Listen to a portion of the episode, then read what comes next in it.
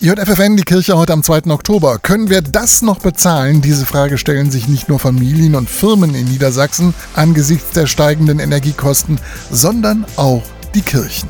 Drei bis fünfmal so teuer wie jetzt könnte es noch werden, befürchtet Martin Spatz. Er ist der Projektleiter der Klimaschutzinitiative im Bistum Hildesheim. Deswegen sollte auch in den Gemeinden jetzt Sparen angesagt sein. Deswegen ist unsere schlichte Empfehlung, lassen Sie die Kirchen kalt, um einfach die Heizkosten im Griff zu behalten. Denn jedes Grad weniger spart 6% Energie und damit auch Kosten. Pro Grad Raumtemperaturabsenkung sind das 6% Energieeinsparung. Und wenn man das Risiko der Preisentwicklung betrachtet, dann ist das schon ein, wirklich ein Faktor. Spatz hat den Rat von Experten eingeholt und mit ihnen zusammen Empfehlungen für alle Kirchengemeinden zwischen Nordsee und Eichsfeld erarbeitet. Heizungen warten lassen, Fensterdichtungen kontrollieren, LED-Lampen verwenden. Und schaut, dass ihr den Belegungsplan in den Pfarrheimen so verändert, dass man vielleicht alle alle Veranstaltungen auf ein, auf zwei Tage zusammenlegen kann. Dann muss man da nur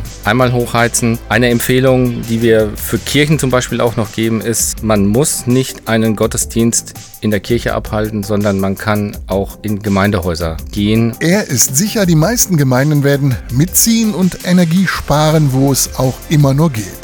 Einmal um die Kosten so gering wie möglich zu halten und zum anderen um das Klima zu schützen. Es geht auch um unsere Verhaltensveränderung und es ist gut, sich etwas einzuschränken, ob das privat ist, ob das in den Kirchengemeinden ist, ob das im öffentlichen Bereich ist, einfach da auch mal drüber nachzudenken, was braucht man wirklich und wo müssen wir mit der Energie wie umgehen. Das langfristige Ziel des Bistums ist deshalb, wir wollen klimaneutral werden.